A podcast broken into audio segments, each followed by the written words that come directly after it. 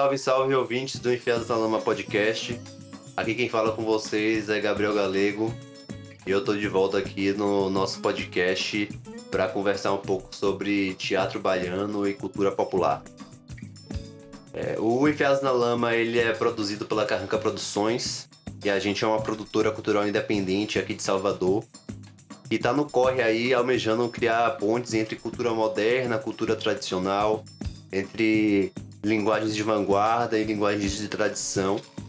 E tentando fazer essa conexão aí entre Salvador e diversos territórios do interior baiano, né? Porque a gente sabe que a Bahia é muito mais do que Salvador e tem diversas matrizes culturais muito mais ricas, né? Muito mais plurais. Então, Enfiados na Lama podcast todo mês tá aqui no Spotify, tá aqui em outros espaços de agregadora para tentar dialogar com agentes culturais, com artistas, com pensadores da cultura sobre arte independente, cultura baiana contemporânea, sobre os desafios que os trabalhadores da cultura têm enfrentado nesses últimos tempos, sobre, enfim, tudo isso que a gente vem vivendo junto com a pandemia, junto com esse contexto político, esse contexto social. E a gente está sempre convidando pessoas que têm muito a dizer e muito a agregar sobre esse debate, né? Então, é, fique aí com a gente que, que esse episódio vai ser massa demais. Hoje, o Enfiados na Lama trouxe três convidados muito ilustres e muito importantes para a história do teatro baiano, né, como um todo. A gente convidou Romualdo Lisboa, ele que é natural de Bicaraí, no sul da Bahia, ator, diretor teatral, dramaturgo. E tem a trajetória artística e, e profissional marcada pelo Teatro Popular de Ilhéus, já que foi um dos cofundadores desse teatro junto com Equio Reis e diversos outros artistas da região de Ilhéus. E a gente tem o prazer de, de ter ele como um dos representantes do Teatro Popular de Ilhéus e poder fazer essa conversa aí sobre teatro baiano com pessoas do Teatro Vila Velha e Romualdo, que é do Teatro Popular de Ilhéus. Então, fiquem aí com a gente que esse episódio foi muito massa, muita conversa boa e vamos que vamos.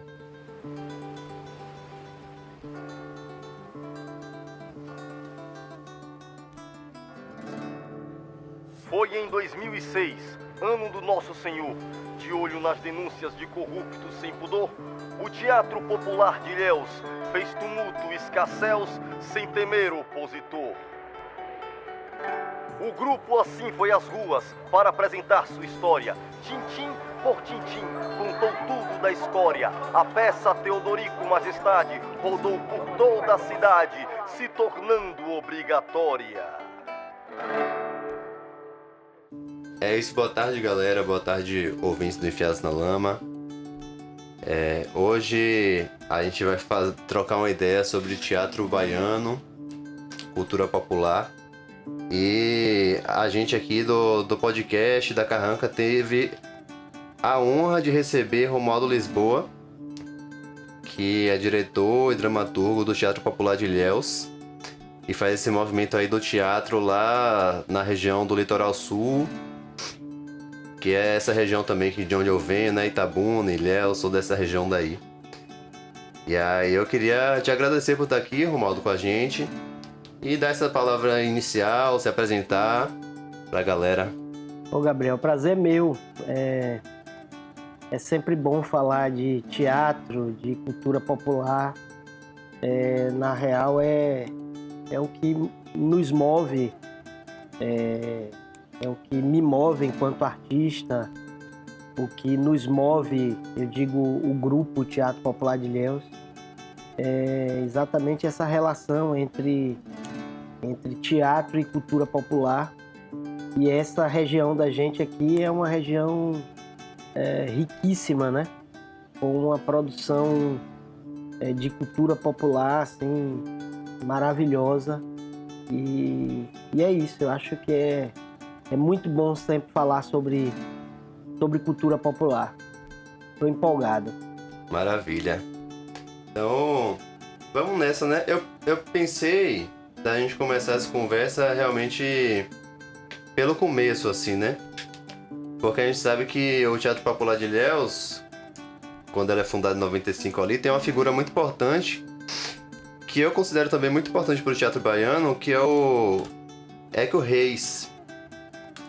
Então, é, que foi essa figura, né, da cena do teatro, que tava aí no, na fundação do Teatro dos Novos, transitou pelo Vila Velha também, e fez uma série de, de movimentos teatrais aí no, no interior da Bahia, né, no Ilhéus, nessa região de Castelo Novo.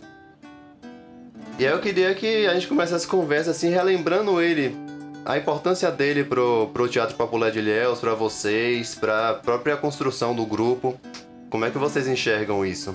É, bom, é que o, ele chega aqui em Ilhéus é, anos antes da fundação do Teatro Popular de Ilhéus, né, em 1995. Ele chega na década de 1980 aqui, 86 por aí. E ele faz o é, ele faz o centenário de Ilhéus, era uma coisa assim, um evento público e tal.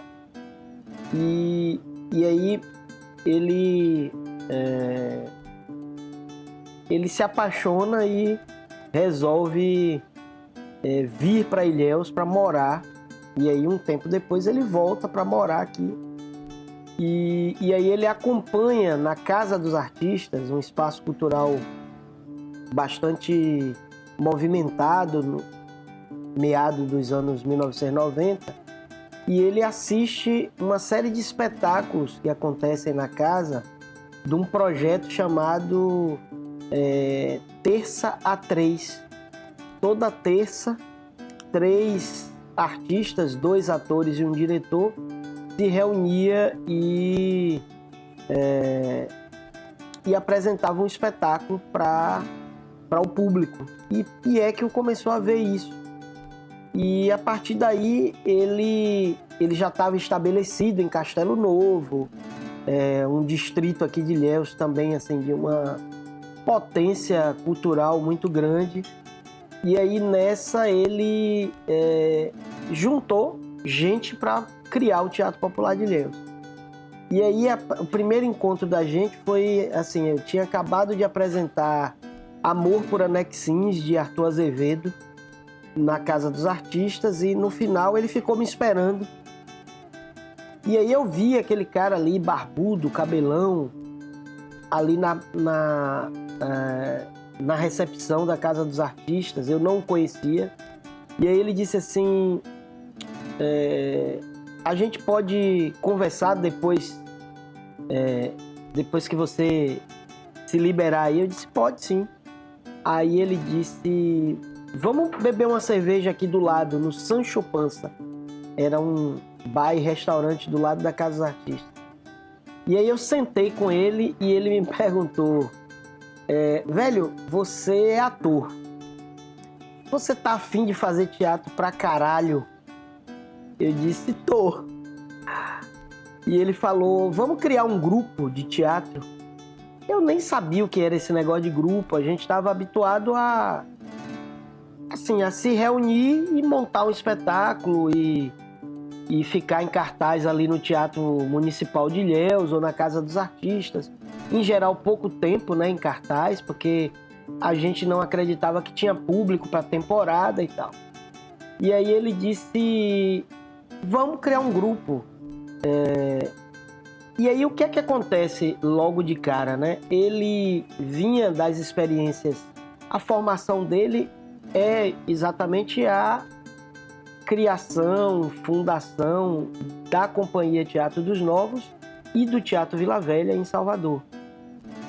Então ele é, toda a, a toda a base teórica e prática da vivência dele com a cena está baseado exatamente nos experimentos dos novos com o teatro épico de Brecht, com todo aquele movimento ali, inclusive o cinema novo, ele fez Terra em Transe é, e outros filmes, né? Ele, ele também tinha uma carreira é, bastante é, bastante sólida no cinema, né? Então ele vinha dessa formação do teatro épico e aí nesse dia, nessa conversa, ele disse assim, ó, a ideia é a seguinte, a gente precisa encontrar uma forma de evidenciar a cultura popular aqui da região, que é absolutamente riquíssima, é um negócio impressionante. A gente precisa dar um jeito de colocar na cena a cultura popular daqui com o teatro épico de Brecht, com as técnicas desenvolvidas pelo por Brecht é, na criação do teatro épico. E eu disse, pô, velho, massa. Eu, eu não tinha é, eu não tinha muita relação com o teatro épico, não tinha uma né, o que eu na real a gente estava muito mais ligado a, a Grotowski do que a Brecht, né? E, e aí ele chega com Brecht e a gente começa. Em 1995 a gente monta o primeiro espetáculo. E aí óbvio ele me chamou e chamou é, Tereza Damásio, Tânia Barbosa que é minha companheira, Franklin Costa, Adelson Costa, Fábio Silva, Ival Cacau. E esse é o primeiro grupo, o primeiro elenco do Teatro Popular de Ilhéus que permaneceu durante toda todo o tempo que é que o viveu com a gente, né? Então essa, essa turma se reunia para estudar é, estudar teatro e, e montar espetáculo. E é engraçado como ele, é, como a experiência de Equio também estava muito ligada à escola de teatro, é, ele é daquele grupo dissidente da escola de teatro que depois que saiu junto com João Augusto, Alton Bastos e tal, e criou o Teatro Vila Velha, a Companhia dos Novos. E é bacana porque ele traz toda essa bagagem da escola de teatro, né, da relação com João Augusto. E meio que o Teatro Popular de Ilhéus era ali, nesse início, um exercício de uma escola é, não oficial, mas de uma escola de teatro. Então a gente aprendia a gente estudava dramaturgia, a gente estudava é, cenografia, figurino, iluminação, é, interpretação. Então, desde o começo, ele me mantinha do lado dele, é, tratando so sobre direção, sobre encenação. E a gente viveu esse período entre 1995 e 2001 com Equio, quando ele faleceu, é, meio que numa escola, né? E, e, a, e assim, é como se o laboratório da gente ali, o, o nossa sala de ensaio, fosse nos distritos de Ilhéus. Então, Ilhéus é uma, é uma cidade, é um município gigante, né? Em função dos distritos. Então a gente tinha, a gente ia para Sambaituba muito, para Castelo Novo, para é, Rio do Engenho, é, Aritaguá, onde tem um Bumba Meu Boi, Rio de Engenho, onde tem um Terno de Reis, Aritaguá é, tem Bumba, tem Terno. E em o, o, segundo espetáculo da gente foi a gente colocou em cena um Terno das Flores, que é uma era uma homenagem ao Terno das Flores de Sambaituba. Então a gente passava dias lá ouvindo as senhoras cantando, os senhores tocando. Então a gente teve um, o início do Teatro Popular de Ilhéus foi muito uma vivência nos distritos da cidade, do município, é, aprendendo com os mais velhos é, sobre as festas populares, os ritos populares, as danças e o teatro popular que eles faziam. É, então foi bem isso, né? É bem, é bem bacana esse começo da gente junto com o Eco, porque era muito, era muito assim, a gente se a gente se empenhava muito mais pelo processo de pesquisa do que exatamente por montar um espetáculo. A gente acabou montando uma série de espetáculos, mas no final, o que a gente estava mesmo empolgado era em sair da, da sala de ensaio e ir para os bairros, distritos. a gente trabalhou muito com teatro de bonecos. É, durante um tempo a gente confeccionou muito bonecos com papel machê, com e, e, era bacana porque a gente fazia isso tudo nas comunidades, nos bairros e distritos mais afastados da cidade. Então é bem isso o nosso começo. Até onde a gente pode interferir, entendeu? No, no que está acontecendo, nessa relação, né? É, da, da, da, comunidade com a questão política da, da, do local. O teatro pode interferir até onde? Muito, muito importante, na verdade, eu acho, falar sobre esse início, esse diálogo com a cultura popular, nessa, esse processo de pesquisa mesmo, de diálogo, que já vai mostrando essa relação orgânica, né, que o teatro ele vai criando com a própria cultura popular que já se produz naturalmente nesses espaços, né? E quando eu lembro, por exemplo, de Ekio e da geração dele, essa geração aí de 50, 60, que tinha o teatro épico muito forte, a gente sempre retoma também para um, um, debate político muito forte, assim, né? Essa relação entre arte e política, a importância do, da cultura popular de um ponto de vista político também. E eu acho que essa experiência de levar o teatro para fora do, do, do, lugar mesmo do espetáculo, né? Daquela caixa fechada e levar isso para os distritos e fazer esse processo de troca, eu acho que é algo muito característico daquela geração, né? Lembro sempre do João das Neves, por exemplo, a galera de São Paulo ali, do Centro Popular da Uni, né? Que tinha. É, e, e o Teatro Vila Velha, né? Ele, o Teatro Vila Velha é, começou com uma, uma, uma incursão às cidades mais afastadas da Bahia. Os caras estrearam aqui em Tabuna. Os caras saíam para fazer teatro fora, né? Então é, é, é, bem, bem bacana. E Ekio era isso, né? Ekio era uma. Ele tinha muito orgulho do que o Teatro dos Novos e o Teatro Vila Velha representavam e representam para a Bahia, né? Para o teatro da Bahia, do Brasil, do mundo. Então ele tinha muito orgulho disso, de que o que ele, o que ele era é, enquanto ator, encenador, enquanto artista, é, o que Otton é, se tornou enquanto ator, enquanto artista, era fruto daquele momento ali no Teatro Vila Velha, é, na década de 1960, por aí.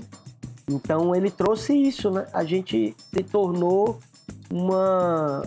Assim, um, é um embrião do Teatro Vila Velha, no fim das contas, né? é uma continuidade do que eles já faziam lá. É bacana isso porque Márcio faz uma. É, Márcio, o Teatro Vila Velha, faz uma.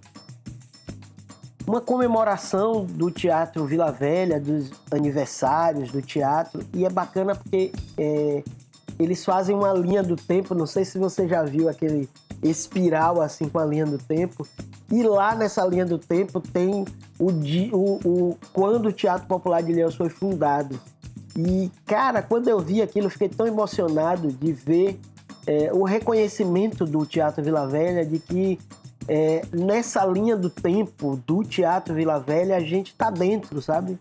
É, e de fato é isso, a gente é, faz parte desse mesmo conjunto de ideias, de ações e principalmente de atitudes diante da sociedade, né?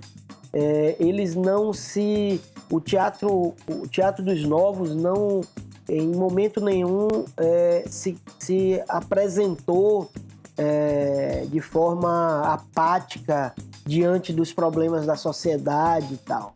Eles estavam sempre discutindo o que estava, é, sabe, no, na hora, era o discurso é agora. Isso eu acho que é, é o que é que fazia. Ele parava aqui, a gente a gente sentava na sala de ensaio e aí é, tinha a gente estava fazendo dando aulas no Teotônio Vilela, que é um bairro afastado aqui.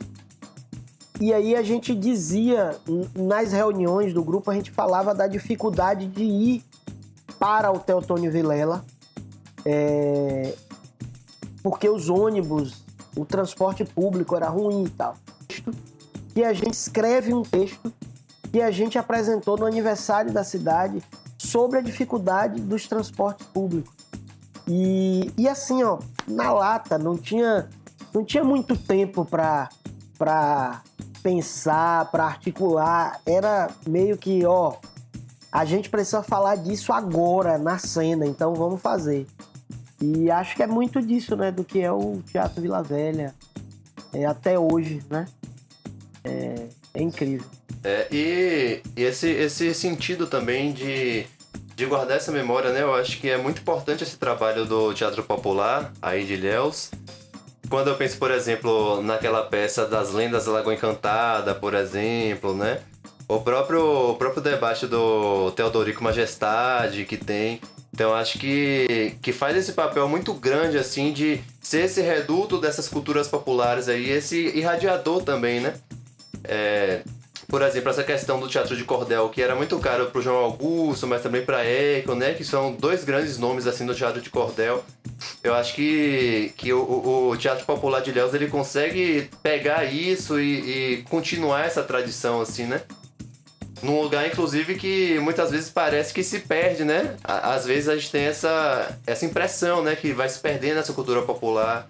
Ainda mais uma, uma geração tipo a minha, assim, na minha juventude, que que pegou a Itabuna, por exemplo, sem tanto incentivo cultural quase nenhum, sabe? Sem ver de perto, assim, ainda mais no centro da cidade. E aí eu acho que o Teatro Popular de Léus, ele consegue fazer essa amálgama, sabe? Essa síntese. Tem uma coisa bacana, sabe? É... Seguindo nesse, nessa trilha, né? É que, o, é que o morreu em 2001, em fevereiro de 2001, e a gente ficou meio, ah, segue, não segue, segue, não segue. E aí tem uma outra figura é, que também passeou pelos novos, que é Valdemar Nobre, já falecido também, um ator super importante, né? E Valdemar veio para o funeral de Eckio, né? O enterro. E ele, e ele, ele olhou para mim e disse assim: velho, isso não pode parar, não. Vocês precisam fazer isso é, para sempre. E aí a gente ficou com aquilo o tempo todo, né? A gente precisa fazer isso para sempre. E, e óbvio, agora são 26 anos já a gente fazendo isso. E, e o que é e o que nos move continua sendo o mesmo que movia Ekel aquela época. É o mesmo que nos movia aquela época. Então, é, quando Ekel é, morre e aí a gente continua o trabalho, é, das coisas mais importantes para a gente foi, por exemplo, conhecer figuras como Azulão Baiano, um cantador repentista, assim, é incrível da cultura popular, é incrível da cultura popular brasileira, é, que viveu com a gente, conviveu, coloquei Azulão em cena. É, ele, ele, foi ele que fez o cantador de Teodorico primeiro. Depois a gente teve que substituí-lo porque ele já estava muito velhinho, bem cego e tal. Depois é, a gente conheceu também um outro cordelista que é Gilton Tomás. E assim, o cara é incrível. Pense na.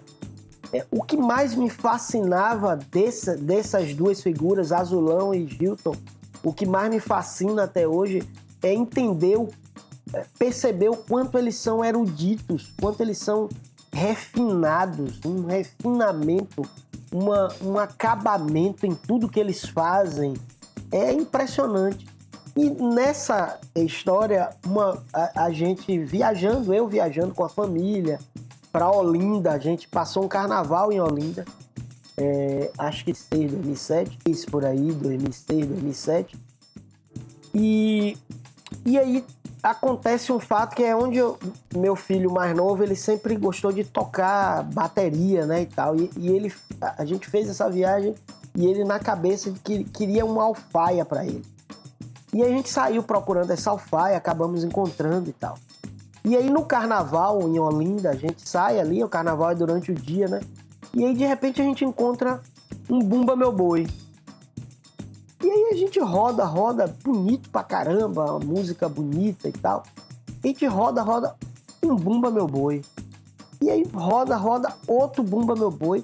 E aí num dia, assim, numa tarde, a gente encontrou umas cinco vezes um Bumba Meu Boi. Eu disse, cara, eu vou escrever alguma coisa sobre isso. E aí comecei a escrever um, uma letra de música que depois se transformou num espetáculo que é o Alto do Boi da Cara Preta. E aí, óbvio que eh, eu tive aí a, a, o cuidado de Azulão Baiano, porque ele era um exímio cantador do boi, de bumba. Ele conhecia todas as músicas, sabe? É um negócio assim, a gente tem isso gravado com ele, sabe? Ele cantando e tocando todas as músicas, uma coisa, sabe, um maestro espetacular. E a gente fez uma homenagem a um grande é, mestre de bumba, meu boi, aqui de Ilhéus, que era seu Oreco, já falecido também. E aí, é, óbvio, a gente estava homenageando o seu Oreco, a gente resolveu estrear o espetáculo, que foi dirigido por Tânia, eu escrevi, mas Tânia é, é quem dirige o espetáculo. E aí a gente vai fazer em. É, era um espetáculo de rua, né? Aí a gente vai fazer em Aritaguá, que era o lugar de seu Oreco. E a coisa mais incrível é porque tava lá um velhinho, é, tava lá um velhinho todo de branco, sabe, de linho, uma elegância absoluta. E aí a gente monta a área da encenação e ele põe a cadeira dele, né, bem no centro da cena fica lá sentado esperando para ver o que é que vão fazer do Bumba Meu Boi. Né? Como quem diz assim, o que é que eles fizeram, o que, é que, é essa meninada fez do Bumba Meu Boi.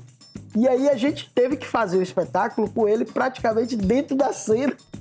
Quem era um louco de dizer assim, ó, oh, senhor Eco, eu tenho que ir ali pra plateia. Ele, ninguém teve coragem de fazer isso, ele ficou lá no centro da cena. E aí rolou o espetáculo. E quando acabou o espetáculo, é engraçado porque era um espetáculo na, no, no distrito onde acontecia o Bumba Meu Boi de seu Oreco, né? Então, quando acabou o espetáculo e os atores é, encerram a última música, é, ficou aquele silêncio e a plateia inteira não aplaudiu. Só depois que seu Oreco levantou e disse: Muito muito bem, fizeram direito e aplaudiu, é que toda a plateia aplaudiu, sabe?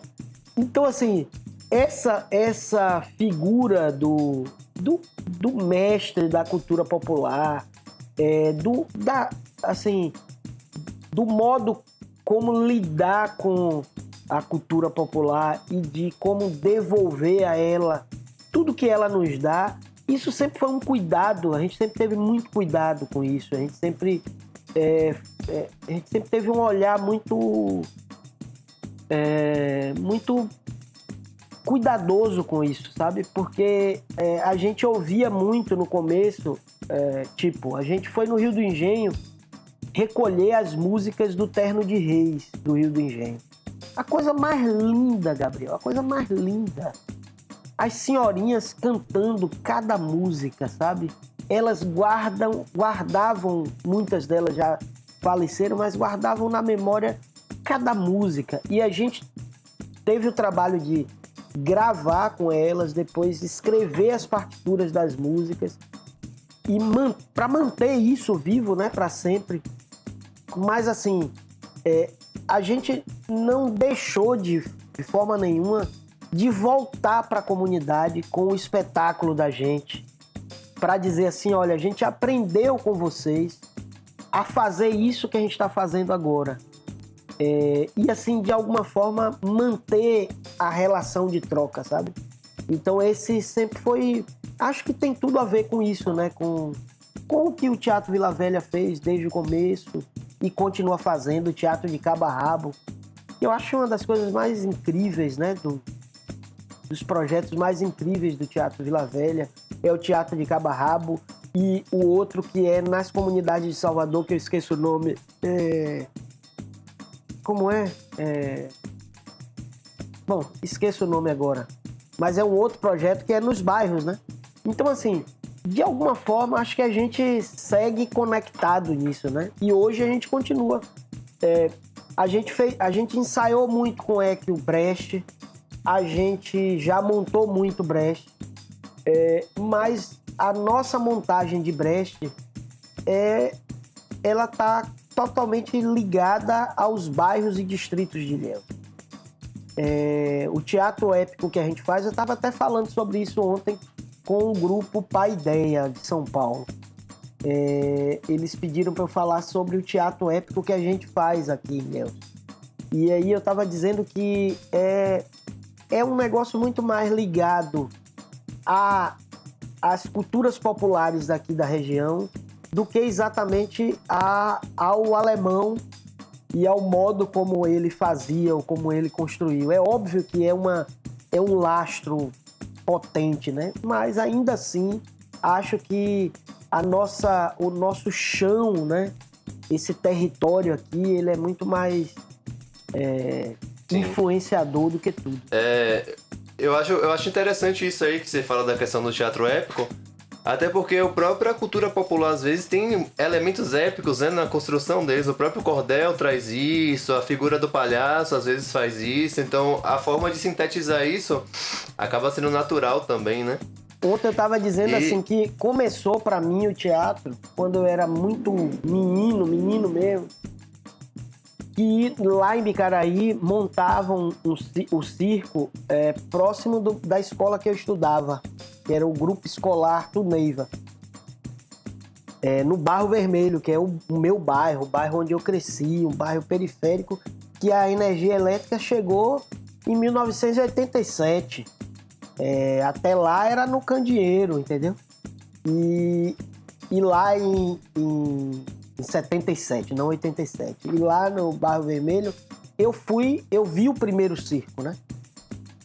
Eu disse, rapaz, que loucura é essa? Era um negócio mágico, colorido, uma coisa vibrante. E aí meu avô me preparou para ir ao circo. E eu fui com ele e a, a estreia do circo né, na cidade, a estreia é sempre uma coisa, um evento.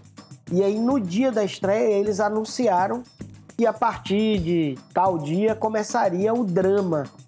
E era apresentado o mesmo drama toda semana, mas era dividido em partes. Então acontecia a primeira parte quinta, segunda sexta, terceira sábado e no domingo era o, o final da trama, né? E eu assisti Coração Materno. E rapaz, aquilo era para mim um negócio. Depois eu, eu, óbvio que eu não entendi aquilo, né? E aí, anos depois, fazendo teatro, e quando é que eu começou a me, a me incentivar, a encenar, a dirigir, aí eu percebi é, exatamente a, o que era aquilo que os caras faziam lá no circo.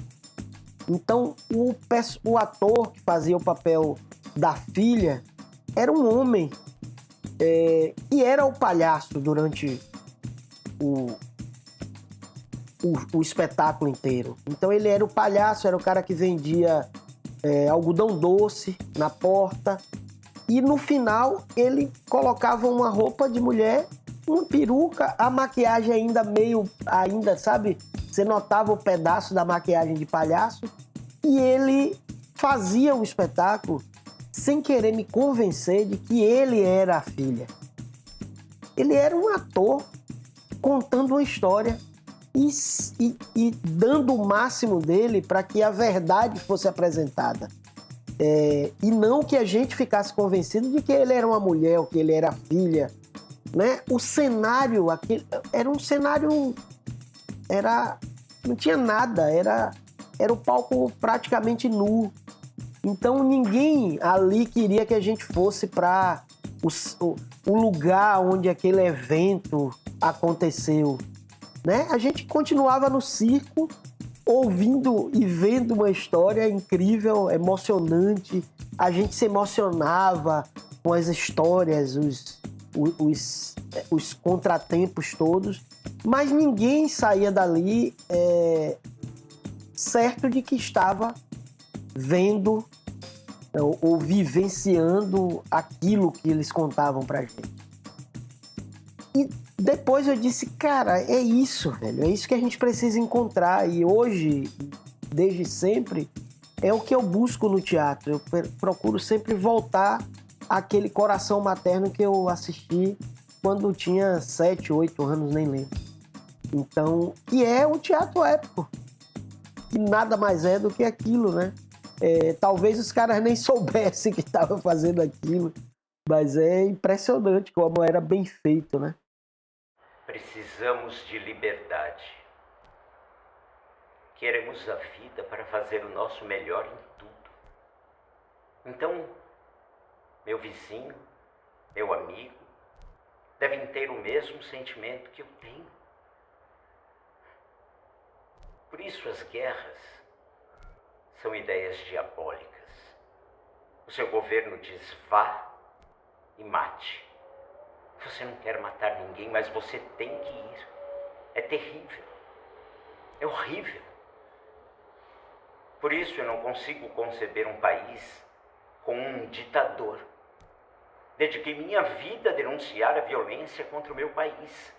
Só voltei a tocar e reger em público, como exceções, com um único propósito de alertar a humanidade, meus irmãos, para a importância da paz. E, de certa forma, extremamente popular, assim, né? Muito mais dentro dessa, desse viés, né? Totalmente, totalmente. Eu, uma coisa que me interessa muito também, assim, é que vocês levantam essa bola e tal, eu acho que é super importante, essa relação, assim, da construção do popular, no, no sul da Bahia principalmente, dessa relação afro-indígena, né? É, vocês também têm projetos, já tiveram projetos com, com a galera da Serra do Padeiro, Tupinambás, daí, tem toda essa relação, né? E eu acho que é, é sempre muito importante tocar nesse ponto quando a gente tá aí no sul da Bahia, porque é uma mistura muito doida, né? Tem essa mistura da. É, que você estava falando das, das culturas populares dos distritos, Bumba Meu Boi, várias manifestações. Ao mesmo tempo, os indígenas também estão nessa movimentação, né? Nessa zona rural, na floresta. Então, tipo, é, eu queria que tu falasse um pouquinho sobre, sobre essa relação, assim, do teatro popular com esse viés, com essa, com essa ideia, né? Velho, tem uma coisa interessante, é que é, o, bum, a, o Bumba e o Terno de Reis, né? É, se você for fazer uma, uma, uma análise do Bumba Meu Boi de diversas regiões do Brasil, né? De Minas, Espírito Santo, lá pro norte, é, e o Bumba, o Terno de Reis, em várias regiões do Brasil, inclusive da Bahia mesmo, você vai notar a diferença de personagens. Então, não só o nome do personagem, né, que um lugar é Catarina, outro lugar é Catirina, mas você vai notar a inserção de personagens que são totalmente ligados à região em que o Bumba Meu Boi ou o Terno de Reis foi concebido, foi gestado ali, né? E, e aí é óbvio que é, os personagens, a música, o modo de se colocar tem é, aqui na nossa região tem uma, uma traz uma referência e tem uma assim uma influência muito grande é, dos povos originários, é, dos povos indígenas e dos povos africanos escravizados. É impressionante como tá no, no batuque, tá nas palavras, sabe, no uso das palavras. Aí você vai ver os Ita tudo junto, em, em várias músicas, tudo tem Ita. É, e você vai ver personagens, né? O, o, o índio que chega para para curar, para é, levantar o boi.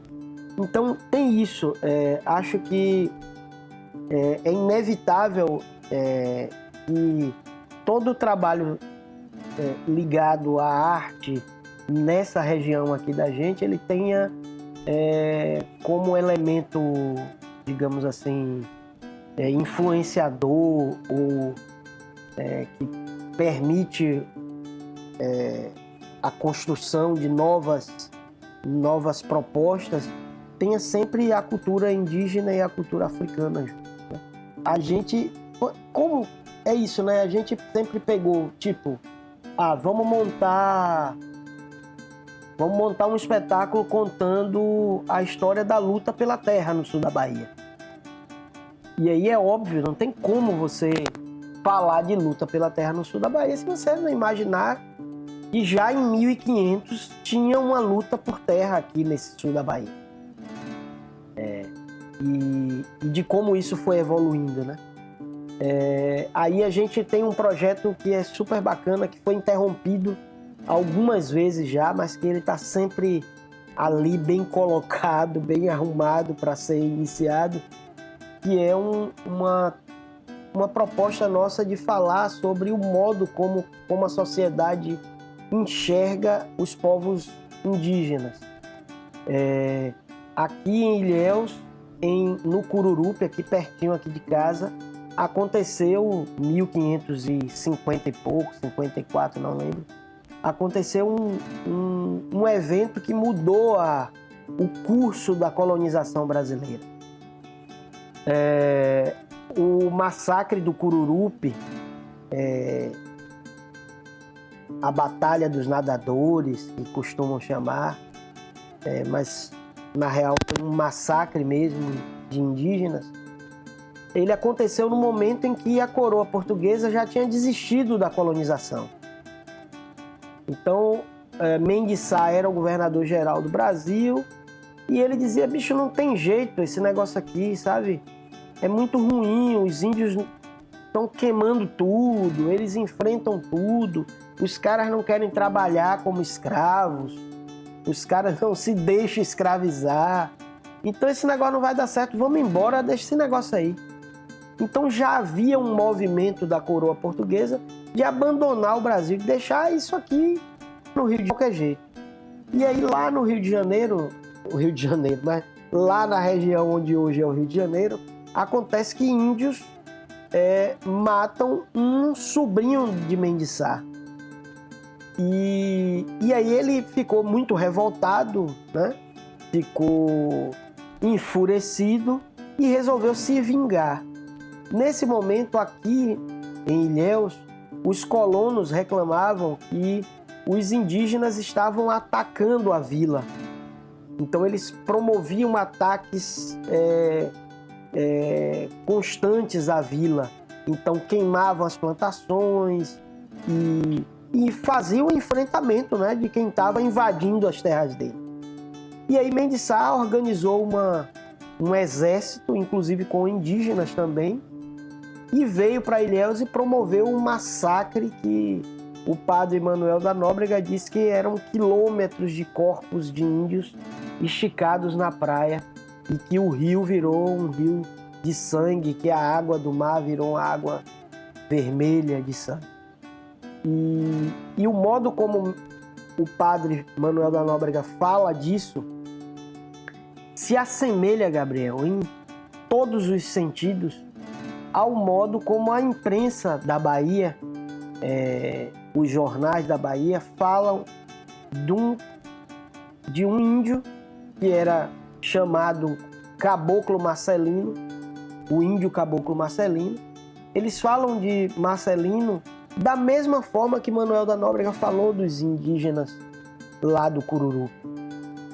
Os bugres, os é, bom, todo tipo, toda espécie de, de adjetivos pejorativos. E aí o mais incrível é que agora, nesse momento, né, aí você tem uma figura como o cacique Babal da Serra do Padeiro, que você falou aí. Cacique Babal é talvez a liderança indígena, os caras mais jovens com assim um pensamento, uma prática é, do século 22, 23, sabe? Ele é uma figura é, excepcional e, e Babal ele já foi preso várias vezes, mandado de prisão, não sei quê. E aí você vê a imprensa fala de Babal exatamente como o padre Manuel da Nóbrega falou dos, dos indígenas massacrados no Cururu, de como a imprensa falou do caboclo, do índio caboclo Marcelino na década de 1920, 30 aqui. É, é tudo igual, continua a mesma, o mesmo olhar da sociedade, é, o olhar da imprensa, de certa forma, reflete o olhar da sociedade aos povos indígenas. Então a gente tem muita vontade de contar essa história, né? Contar do massacre do Curupe ao caboclo Marcelino e ao cacique Babal, como, como a gente não saiu do lugar até agora, nessa relação com os povos originários, os povos que já estavam aqui quando os colonizadores chegaram. Os colonizadores portugueses no, né, no século 1500, mais outros né, que vieram antes. Já dizem que os vikings estiveram aqui, os japoneses estiveram aqui, né, os orientais de um modo geral. Mas assim, é incrível como ainda hoje é, é, se a gente se refere aos povos originários da mesma forma, né? É, então isso para a gente é muito caro, esse, esse tema é muito caro para a gente. Nós montamos em 2013 é, 1789. É, 1789, aqui no Rio do Engenho, distrito de Ilhéus, aconteceu uma, uma revolta de escravizados num engenho fabuloso, o engenho mais longevo da, de todos os engenhos no Brasil. Ele durou 300 anos né, em funcionamento. É o engenho de Santana, é, que é na localidade de Rio do Engenho hoje. É, o engenho de Santana foi fundado por Mendes Sá, é, passou por vários donos, inclusive os jesuítas. E, e, lá em 1789, note o ano da Revolução Francesa, é, os, os escravizados tomam o engenho, tomam as ferramentas, param a moenda, matam os feitores e param a produção. Acabou. E diz: Ó, o engenho é nosso e aí depois, é, exatamente como na Revolução Francesa, 1791, depois de várias investidas do exército aqui, na tentativa de retomar o engenho, em 1791 eles fazem uma carta com os termos de rendição e apresentam essa carta. Eu estou falando de 1791, exatamente o ano em que, no fim da Revolução Francesa, se apresenta a, a Carta dos Direitos Humanos, aquilo que a gente conhece até hoje como. Os caras estão falando lá, Gabriel, de é, melhores condições de trabalho, de que as mulheres carreguem menos feixes de lenha do que os homens, que eles tenham tempo de folgar e de de cultuar os deuses deles, que eles tenham mais área para plantar para eles e colher para eles. Bicho, é um embrião do sindicalismo moderno, sabe? Em 1791, aqui do lado vizinho, é, a igreja a igreja rural mais velha do Brasil está aqui, a segunda igreja rural mais antiga do Brasil está aqui. É, você tem lá o tacho do engenho ainda, você tem toda a estrutura arqueológica do engenho. Cara, é uma riqueza. Como é que a gente faz teatro num lugar desse e não se, é, se preenche disso tudo? Aí a gente montou 1700, é, 1789 em 2013 e é um espetáculo incrível porque a gente junta no espetáculo é, membros do terreiro de Matamba Tombenci Neto, é, inclusive a mãe do terreiro, que é Mãe Ilza Mucalê, é, no espetáculo eles estão em cena como atores, atrizes. É, e aí o incrível disso é por que, que a gente traz o terreiro de Matamba Tombenci para a cena? Porque o terreiro é reminiscente do engenho de Santana. Esse terreiro que hoje está na Conquista, no bairro da Conquista, em Ilhéus, ele saiu de lá, das matas é, próximas ao Engenho de Santana, para vir para aqui, para Ilhéus.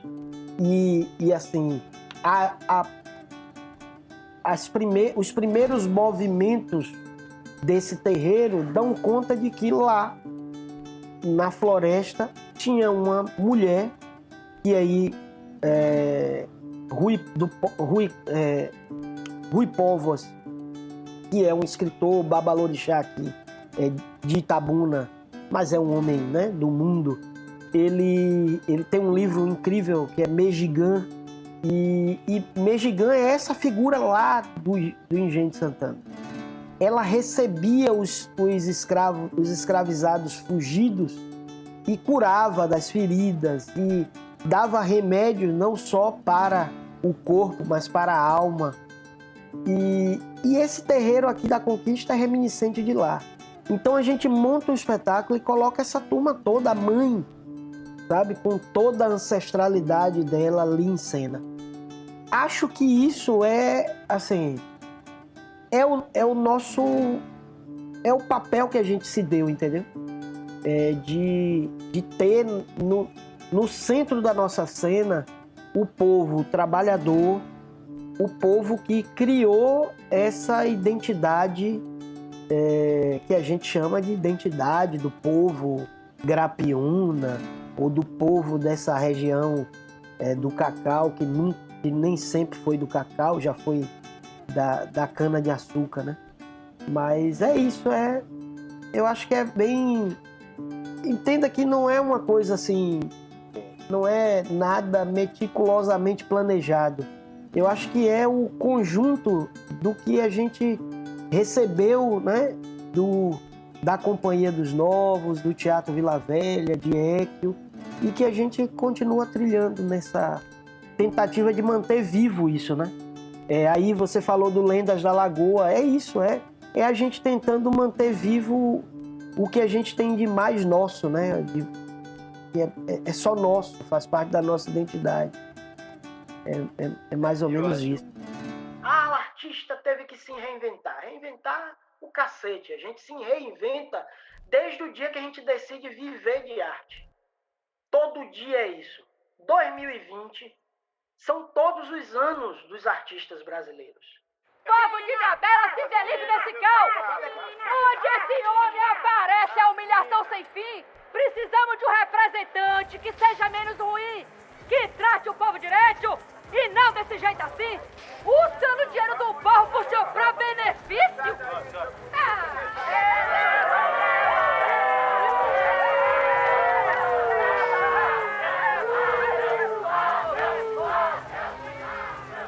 E eu acho eu acho assim esse trabalho tão importante, sabe? Tão, tão relevante para essa região.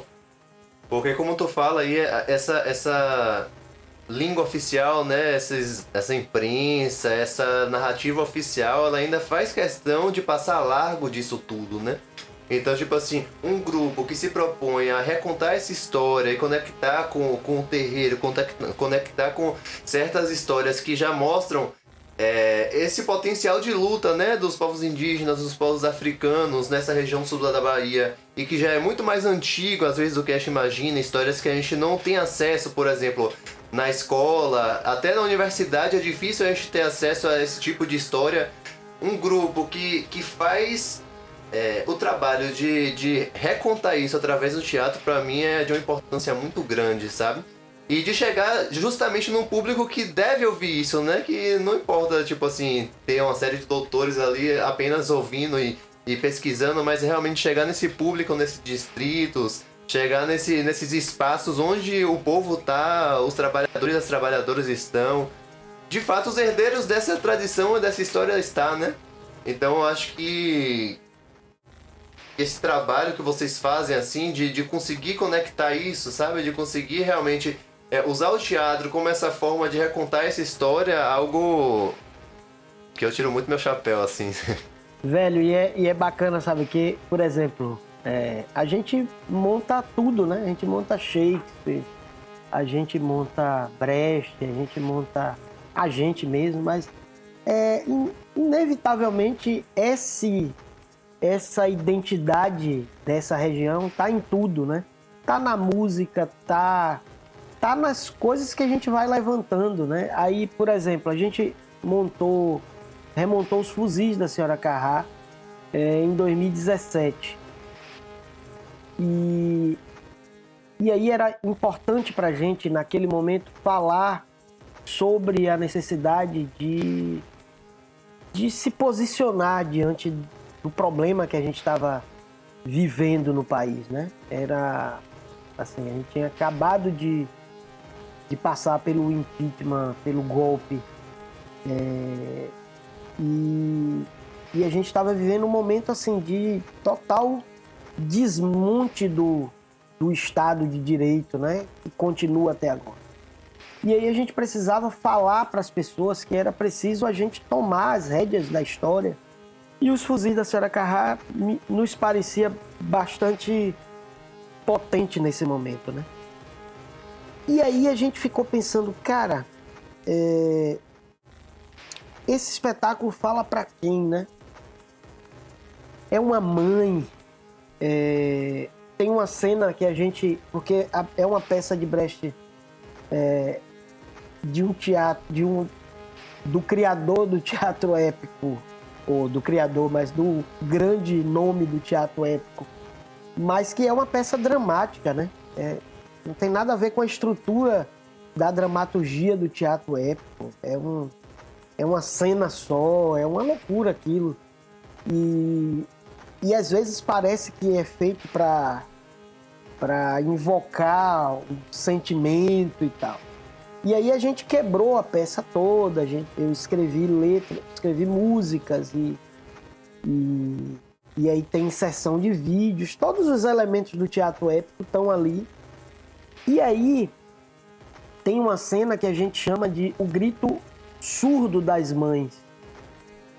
E aí relendo o texto antes de iniciar o processo, que é um texto que a gente montou em 2005, né? É, e aí estava remontando em 2016.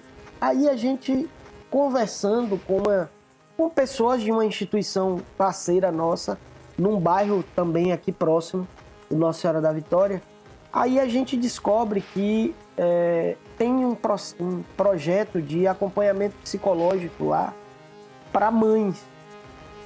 E aí eu perguntei por que, que tem esse acompanhamento psicológico para mães.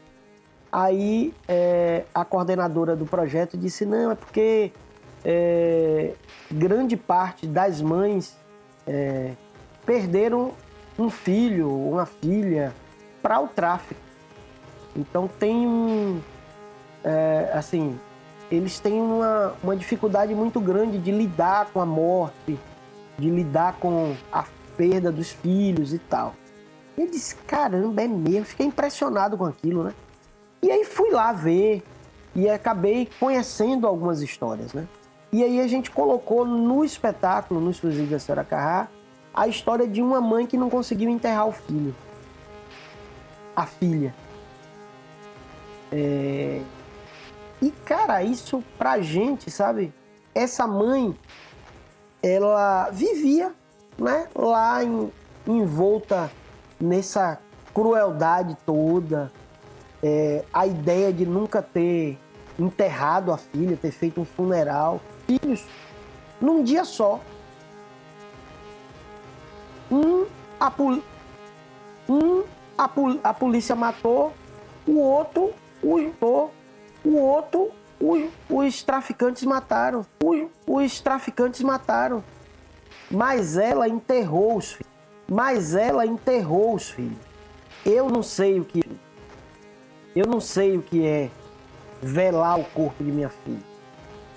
Velho, essa mulher vivia nesse universo aí, entendeu? A gente, Tânia, que fazia minha companheira, Tânia Barbosa, atriz, diretora, ela que fazia a, ela fazia a Teresa Carrá.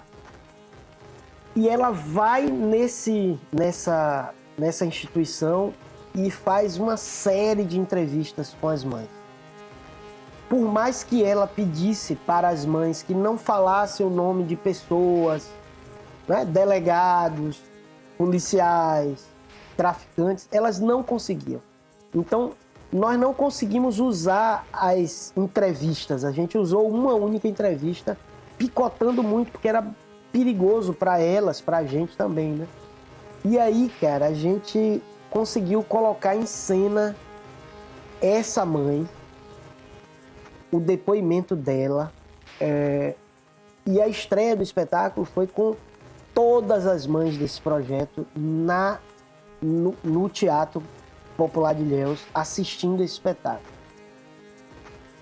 E você não tem noção do como a vida delas mudou completamente. Os psicólogos e psicólogas que acompanham, eles disseram assim, gente, é, foi um, assim, é como se elas tivessem feito funeral, sabe? Fizeram o funeral, acabou, é outra coisa agora.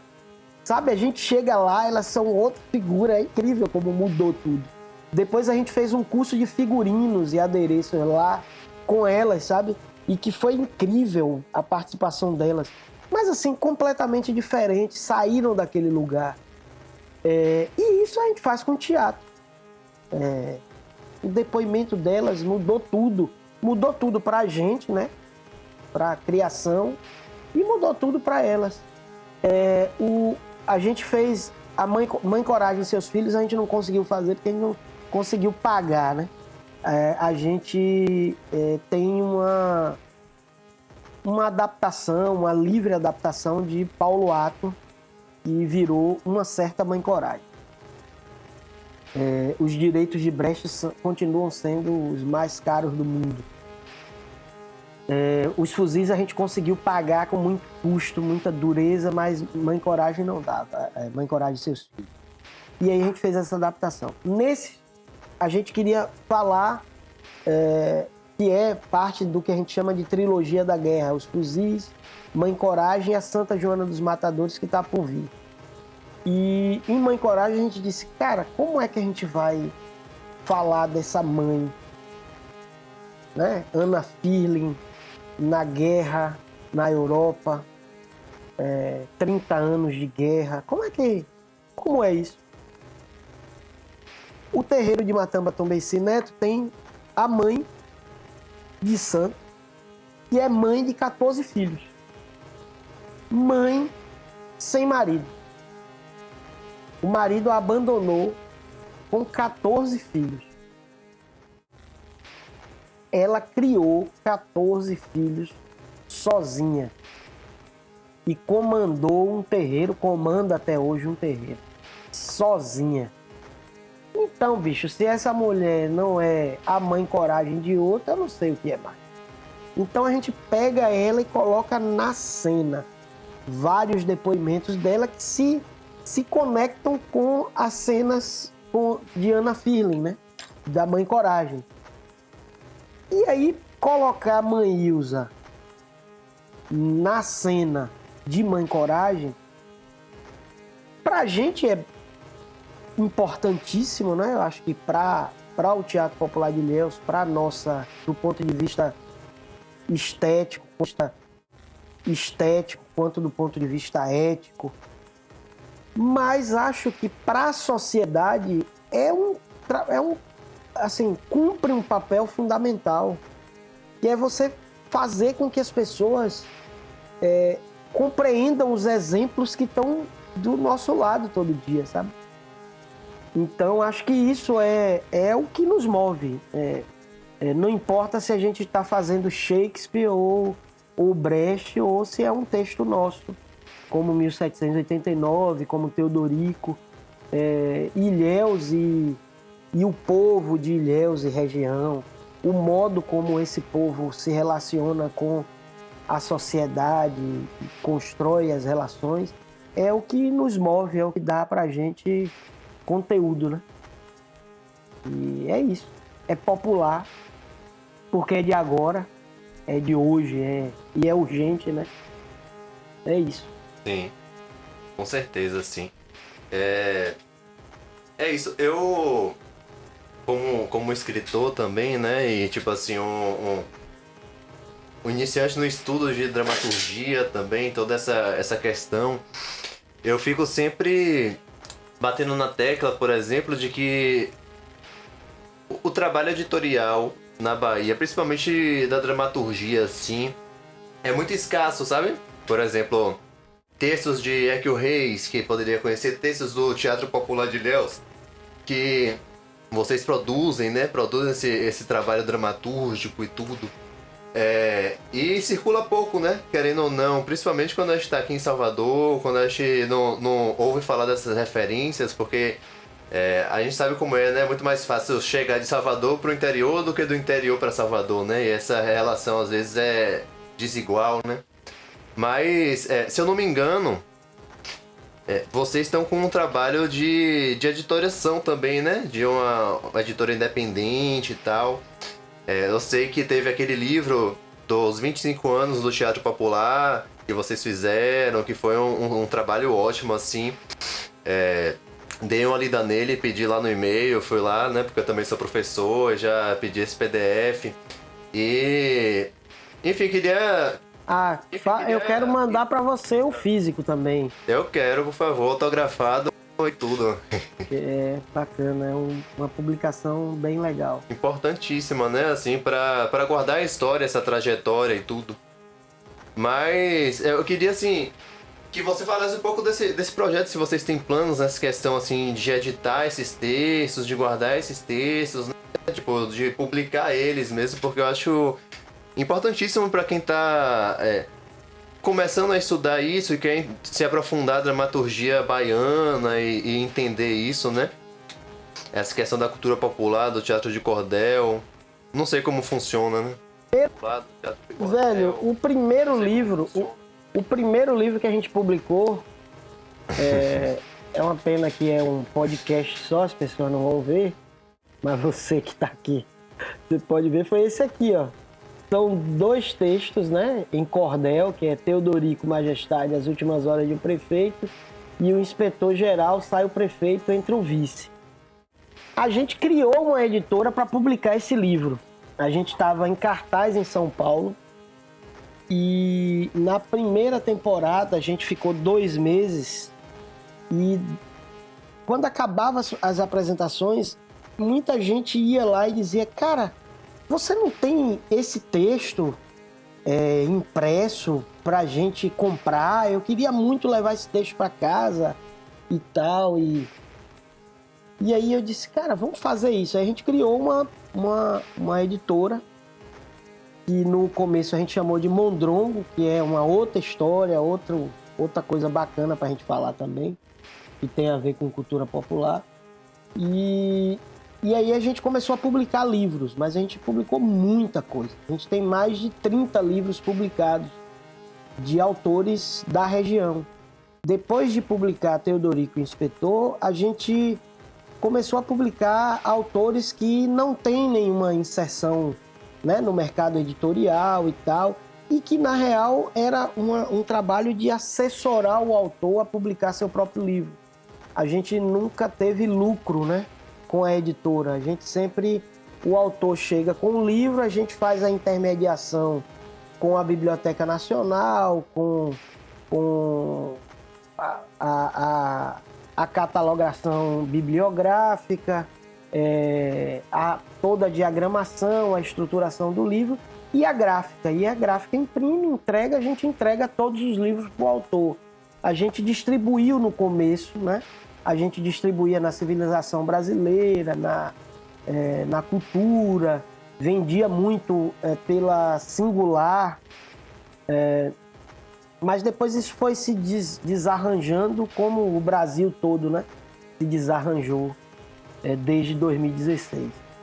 É, mas assim, a editora continua vivíssima, é, a gente já não chama mais Mondrongo, é Teatro Popular de Ilhéus mesmo, a editora. E, velho, é um negócio que é, me anima muito, né? É, acho que para você é a mesma coisa, né? A gente que gosta de ler, a gente se anima muito com a possibilidade de ter impresso é, algum conteúdo que a gente considera relevante, né? E que precisa de alguma forma ser, ser ficar registrado, né? É, e eu acho que o livro não morre nunca por isso, né?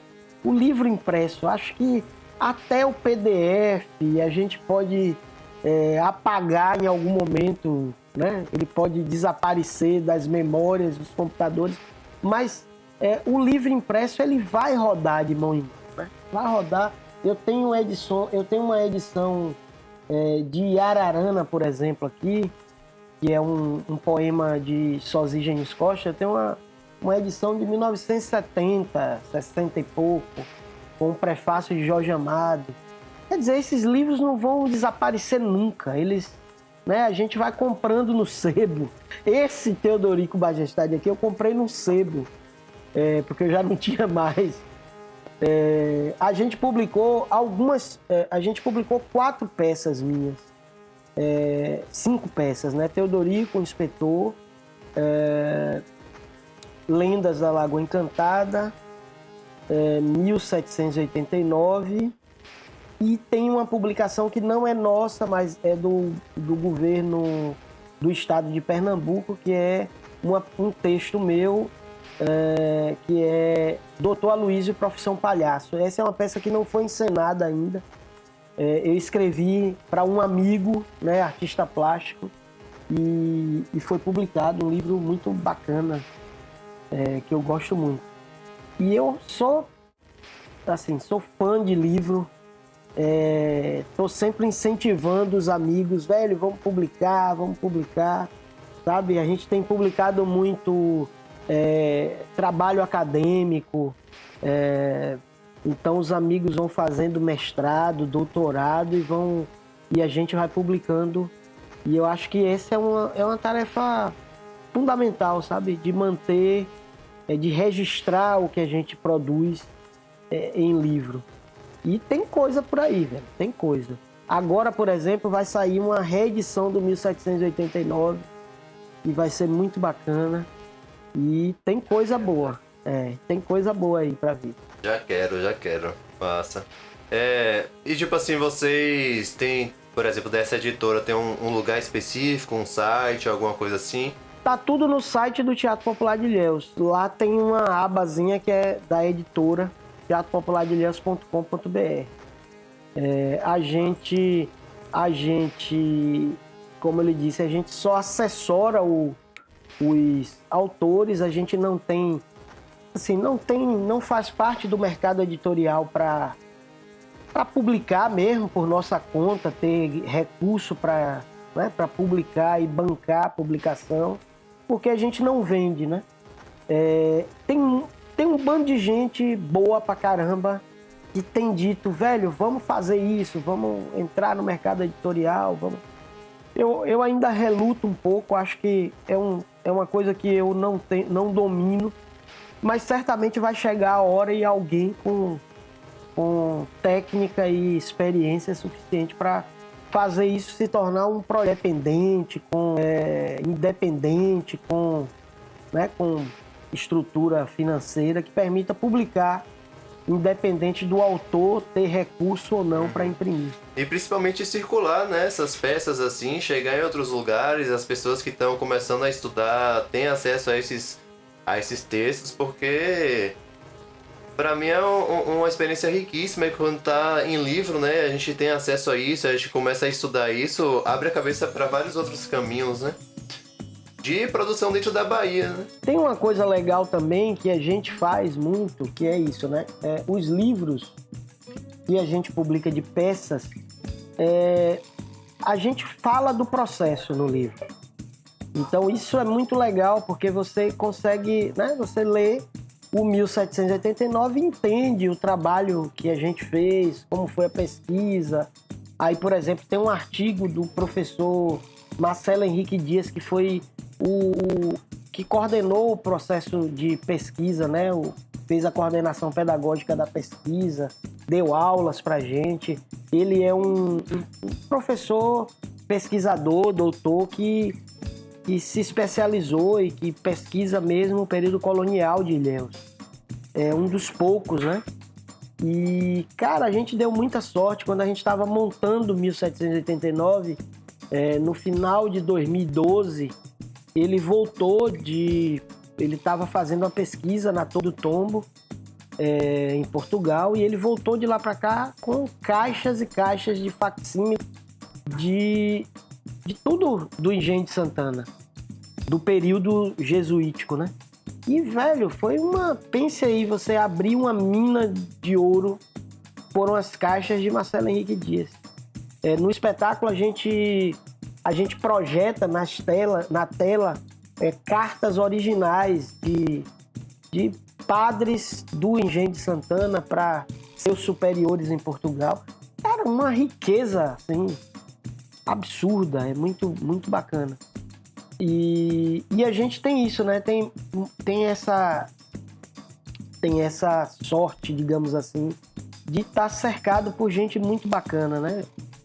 Tanto da Universidade Estadual de Santa Cruz, quanto da Federal, é, da Universidade Federal do, do Sul da Bahia. São professores, doutores, mestres que acompanham a gente, que é, fazem parte do processo da gente, né? Querem discutir, querem conversar, é, entendem o papel do teatro popular de Ilhéus na formação né, da, da sociedade também. E é muito bacana. A gente é, a gente é privilegiado nesse sentido.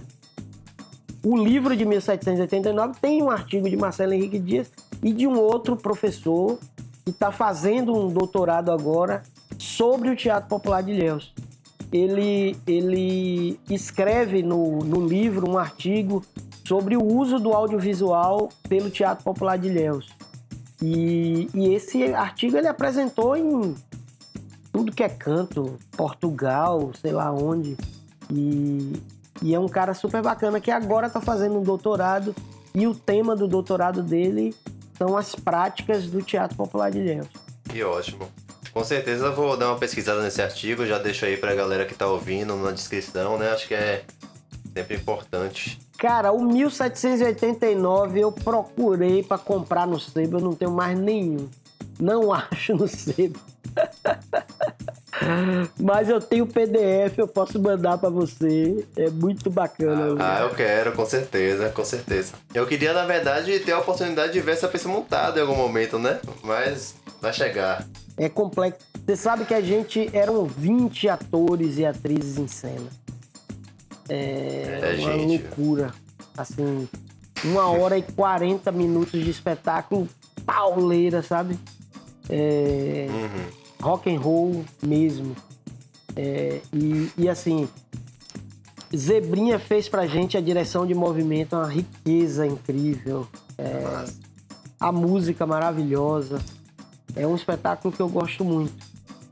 É, tanto 1789 quanto Vida de Galileu. Vida de Galileu tinha 4 horas e meia e, e, tinha 16 pessoas no elenco, mais umas 15 trabalhando. E era quase. A gente só podia receber 45 pessoas por apresentação. É, e, e a gente tinha quase 40 pessoas trabalhando para o espetáculo acontecer. Totalmente inviável. É, maluquice mesmo. Já lotava, botava o dobro de pessoas ali, né? Ai. Não, mas, mas muito bom esse papo. Acho que a gente já tá se encaminhando pro final, assim. E. É, eu queria fazer uma, uma, discussão rápida também. A gente já, já chegou a tocar um pouco, né? De relance sobre esse contexto político, essa mudança na cultura aí desde 2016 e tal. É, e a gente que acompanha, por exemplo, o Instagram do Teatro Popular de Ilhéus, toda essa trajetória de vocês, percebe que, que rolou uns perrengues em questão de financiamento, em questão de, de estrutura, como a cultura como um todo tá, né? O teatro, principalmente, é sempre sempre atacado quando, quando rola coisas nesse sentido, assim, né? E aí, eu queria que você falasse um pouco desse, desse momento político, assim, para o Teatro Popular de Ilhéus, nesses últimos anos, como é que tem sido, é, como é que tem sido essa resistência também, esses caminhos que você, que você vislumbra para o teatro baiano? Velho, eu acho que a gente... Eu tenho falado muito sobre isso ultimamente, né? E é, fiz um... Fiz algumas... É, fiz umas lives aí, inclusive no Teatro Vila Velha, falando sobre isso, né? Eu, eu acho que é isso, Gabriel. É, nós, produtores, criadores, né? Nós que, que temos o e exercitamos o trabalho de preparar o, o terreiro de brincar. Né? Eu acho que é eu acho que é bem isso, né? É, quando a gente fala de trabalho, é, nosso trabalho, é, eu acho que a gente também se perde um tanto nisso, né? Trabalhar não é um negócio legal. Trabalhar não é um negócio legal. Não é. Não é. Sejamos é, realistas, né? A gente queria se divertir só, cara. A gente queria só se divertir. É, viajar, né? Trabalhar. É, no nosso caso, é, fazer arte. É, é muito mais do que trabalhar. A gente esse nosso ofício ele é um é uma espécie de sacerdócio mesmo. A gente não faz porque vai receber um salário no final do mês ou porque vai ganhar uma grana do projeto. A gente faz de qualquer jeito. Porque é isso, é a vida da gente, né? É, eu acho, eu conheço centenas e centenas de, de artistas e produtores que vivem disso, né? de preparar o terreno de brincar, é, para mim, a grande sacada. É, a gente. Porque durante muito tempo eu vivi esse discurso de que é, a gente precisa vender, a gente precisa. Sabe? Continuamos precisando vender, ganhar dinheiro, pagar as contas, mas acho que é.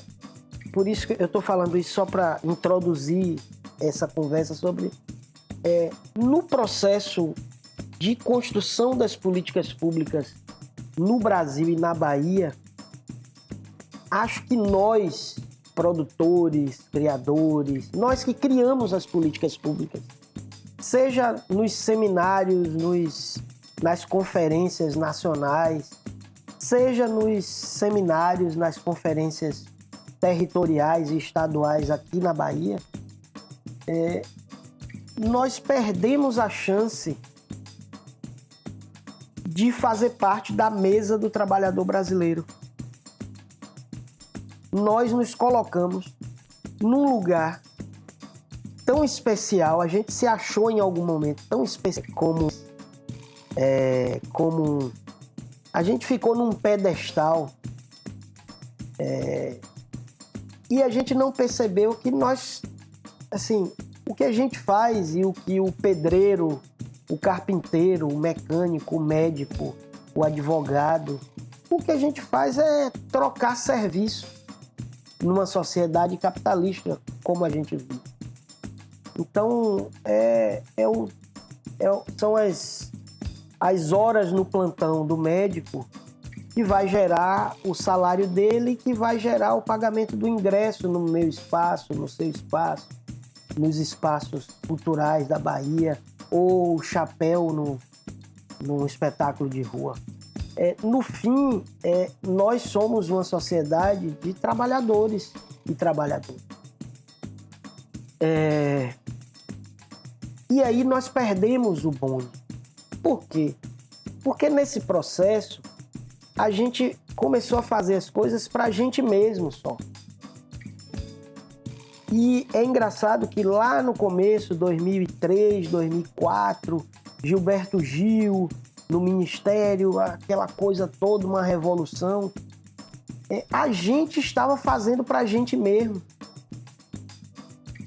É, poucas vezes nós fomos chamados a atenção de que o que nós estávamos ali construindo, ou seja, as políticas públicas, elas tinham que ser para a sociedade inteira e não para os artistas e produtores criadores da cultura. E nós fizemos isso, nós criamos editais para nos matar. Nós criamos programas de financiamento para nos matar.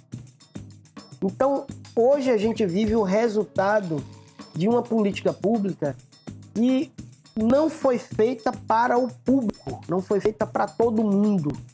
ela foi feita pra gente. E como é só pra gente, chega uma hora que ela vai perdendo sentido. Ela vai deixando de dialogar como deveria dialogar e a gente cai nessas armadilhas que a gente está hoje, né? É, de financiamento público que você só recebe um ano depois praticamente, de que você ganha o edital agora e só vai assinar o TAC daqui a dois anos, de que é isso. Eu queria ver se você tivesse a população de Ilhéus brigando com a Secretaria de Cultura para que o Teatro Popular de Ilhéus recebesse o recurso, se a Secretaria de Cultura não pagaria o recurso. Claro que pagaria. É a sociedade inteira da cidade, é um município inteiro dizendo, governador, a gente não pode parar o Teatro Popular de Ilhéus. Mas isso não acontece, Gabi. Ah, o circo caiu, a lona da gente caiu. E a gente teve, na sociedade, um, sabe, um movimento aqui, outro acolá, bastante acanhado. Você não tem um levante popular dizendo assim, não, esse negócio é nosso. Por quê? Porque lá naquele comecinho, quando a gente disse assim, ó, vamos acabar com a política de balcão, vamos construir política de Estado, a gente começou fazendo isso, mas a gente não sabia como fazer. E a gente criou esse monstro que agora é, para mim, alguma coisa que precisa ser rearrumada, urgente. Porque é, se a gente tem de Cultura, né? Que era um ministério, deixou de ser para ser uma secretaria ridícula, que secretaria ridícula que não, né? nem existe praticamente. Se isso aconteceu praticamente, se isso aconteceu, foi porque em algum momento lá atrás, aquela ideia de fazer política de Estado não foi dado, não foi concretizada e nós concretizada e nós somos responsáveis por isso. Nós, eu digo nós que nos juntamos particulares. Então, assim, hoje eu estou muito mais nessa, nessa viagem de repensar o que a gente fez lá atrás e tentar construir um novo caminho, mas um caminho diferente, sabe? É... Eu fiz parte de um grupo de, de articuladores culturais e em 2007 rodou a Bahia inteira fazendo uma escuta pública sobre. A gente perguntava: cultura é o quê? Márcio, secretário de Cultura, Ângela, superintendente, e aí a gente dizia que esse era o exército de Branca Leone. Mais de 60 produtores e articuladores na Bahia inteira, perguntando Cultura é o quê? Aí reunimos os artistas, nós reunimos os, os fazedores de cultura. Quando muito, nós conseguimos levar os é, mestres da cultura popular. Mas a gente não se preocupou naquele momento de levar o pedreiro, o carpinteiro, o médico, o encanador, o professor, a professora, o músico, o ator, o, o compositor, o bailarino, a bailarina, tinha que estar tá lá também. Mas a gente perdeu a chance de colocar lá as pessoas que hoje estariam reivindicando é, tudo que foi construído naquilo que a gente chamava de política pública, e no fim era política para artista, para produtor. Né? Eu acho que é isso. Eu fazendo parte, eu sempre tiro o chapéu para a coragem desse grupo. Essa coragem me inspira em poder levantar a cabeça e gritar também no balcão do meu bar, de bater e dizer: eu também tenho coragem, bicho. Eu, eu acho muito interessante isso que tu coloca assim, porque para mim, esse novo caminho, né, que você fala, essa, essa nova experiência que a gente tá para construir, tem que ter também muito do retorno a esse espírito do que era que o Reis, o que era João Augusto, o que era essa preocupação com o público, né? Que era justamente essa, essa formação do teatro para o povo e levar o teatro para o povo se reconhecer nisso, né? E quando você traz esse balanço assim dessa falha, eu sempre, sempre retorno a esse espírito que eles tinham muito, né? Nessa época, 60, 70, que pior que hoje era, era tão barril quanto, né? Assim, ditadura e não tinha política pública nenhuma, não existia nenhuma construção. Eu acho que a gente teve muita essa ilusão, assim, não, o PT chegou com a nova era, com a nova mudança, um novo tipo de relação, mas que na verdade só criou a armadilha mesmo para quem, quando o conservadorismo chegar no poder, a gente não tem mais arma nenhuma, né? E eu acho que é isso, não é, é, é a avaliação que eu faço é que é para além do partido político, né? Que era o PT, que era quem quer que fosse, eu acho que toda a mobilização que nós construímos era inevitável que ela acontecesse, né? É, a gente chegou num limite. Aqui na Bahia, por exemplo, 99,5%, se não mais, do recurso de cultura ficava em Salvador. Era fundo, faz cultura. Quer dizer, é, bicho, ia chegar, chegou no colapso. Era inevitável que em algum momento os artistas, produtores tomassem as rédeas das coisas. O problema é que nós, com o nosso ego acima do além do além, nós não tivemos a capacidade de compartilhar com a sociedade a possibilidade de construir as políticas públicas. Nós nos consideramos os sabedores, os donos de toda a verdade e criamos isso que está aí hoje. E que a sociedade não participa. Né? Participa. É... Era hora da gente ter criado, a, a, compartilhado esse exercício de construir ou de preparar o terreno de brincar com a sociedade toda. Porque é isso, né? É, é, montar um espetáculo de teatro, por exemplo, é você compartilhar com o público uma forma de contar uma determinada história. Mas que público é esse? É o público que vai ficar esperando a história chegar até ele, para ele participar, para ele ver, para ele ouvir? Não. Esse público precisa estar desde o começo definindo que história ele quer que conte. Qual é o viés dessa história? E aí a gente não pode falar de público, a gente tem que falar de público, tem que falar de sociedade. Infelizmente, é, a gente perdeu é, esse bonde, né? O, o trem passou e a gente ficou para trás. Agora a gente vai ter que correr muito para pegar o trem em alguma estação aí na frente e tentar reconstruir isso. Velho, não faz sentido e desde o governo, desde 2004, 2003, 2004, que a gente tenha construído coletivamente uma lei de fomento à cultura, uma mudança geral na lei Rouanet. E até hoje esse negócio não tenha sido votado. Passou por oito anos do governo Lula, mais quatro anos de Dilma, mais dois anos de Dilma, né? Quase dois anos. E não foi votado. Por que não foi votado? Como é que não é votado? Sabe? Então, assim, é isso. Eu acho que a gente vai ter que rearrumar isso aí. Não sei se eu tenho fôlego para isso. Sabe? Eu não sei se eu tenho mais. É...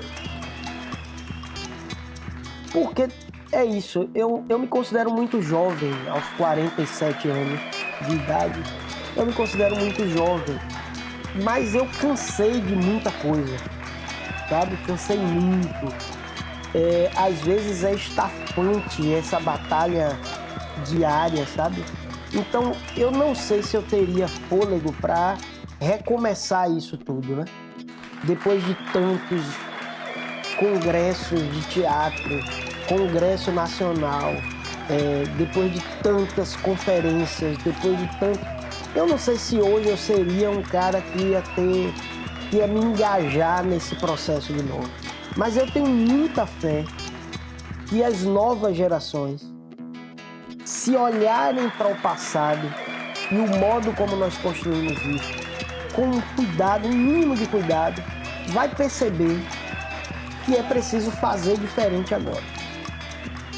E que a hora vai ser essa, né? A gente acredita muito que é, em 2022 a gente retorne o país para um lugar que ele não devia ter saído. É porque essa maluquice que está aí é um negócio que não faz sentido, né? O Brasil ter um presidente que tem agora. Não faz sentido a gente ter esse governo. É, isso é coisa, sei lá, eu acho que esse governo é coisa que a gente poderia ter no período colonial. Um cara como Bolsonaro, como um, um dirigente, era o período colonial, em que as pessoas não votavam. Mas, bicho, a gente chegar ao ponto de ter uma votação como essa, da gente ao invés de eleger um professor, um acadêmico, um cara preparado, eleger um negócio como esse é uma coisa abjeta, é, é nojento, é um negócio, sei lá, não faz sentido a gente ter feito isso. Acho que agora a gente vai retomar, e nessa retomada eu espero muito que a juventude, sabe, que as pessoas é, na sua na sua casa aí de idade tomem as rédeas disso e façam diferente. É, com certeza, eu acho que que por parte da juventude, né, eu falo assim, em nome do Carranca, de todo mundo que está nesse corre aqui em Salvador, acho que essa energia de mudança existe, a gente está justamente nessa, nessa função de aprender com quem já vem fazendo e já vem se desenvolvendo. E eu acho que que essa renovação dessa fé também, dessa esperança, a gente encontra muito na cultura popular, né? Que independente do, dos ventos estão sempre ali fazendo, estão sempre ali acontecendo. Então, eu acho que tem, tem muito prejuízo para correr atrás, mas que tem muita energia também pra gente, né? Fazer acontecer e fazer essa mudança, né? Porque realmente um, um, um governo desse, um fascismo de fato, né? Tomando poder com, com atitudes totalmente esdrúxulas, assim, racistas, não tem mais cabimento para esse tempo, né? E a arte, a cultura, os agentes culturais têm que estar nesse embate, né? Nessa luta, inevitavelmente, seja na construção de políticas públicas, seja na construção de outras formas de narrativa, mas que eu acho que se abre um momento aí novo para a gente correr atrás desse prejuízo. Mas. É, é isso. É, Romaldo, mais uma vez, eu queria agradecer muito, muito a sua presença. Foi uma honra ter você aqui no nosso podcast. Trocar essa ideia que foi muito rica sobre teatro baiano, sobre cultura popular, sobre esses rumos que a gente pode ter enquanto fazedores da cultura, né? E, e, é isso, muito, muito obrigado. Estou muito honrado por essa conversa. Se você quiser fazer alguma consideração final aí pra gente fechar. Velho, é isso. Eu, eu que agradeço. Para mim também é sempre bom, né? Falar sobre, sobre teatro é, é, é um ofício que eu escolhi e, e é o que eu sigo bom. Então, para mim é sempre bom. É, a honra é toda minha e eu espero que a gente tenha novas oportunidades de conversar. E aí, claro, pessoalmente, acho que daqui a pouco a gente vai ter que começar a fazer esse movimento de, de fazer os encontros presenciais, porque eu tô sentindo muita falta de gente. Com certeza. Que ano que vem o teatro já retorne, né? E o presencial já retorne pra gente fazer esse movimento. Isso, massa. É isso então.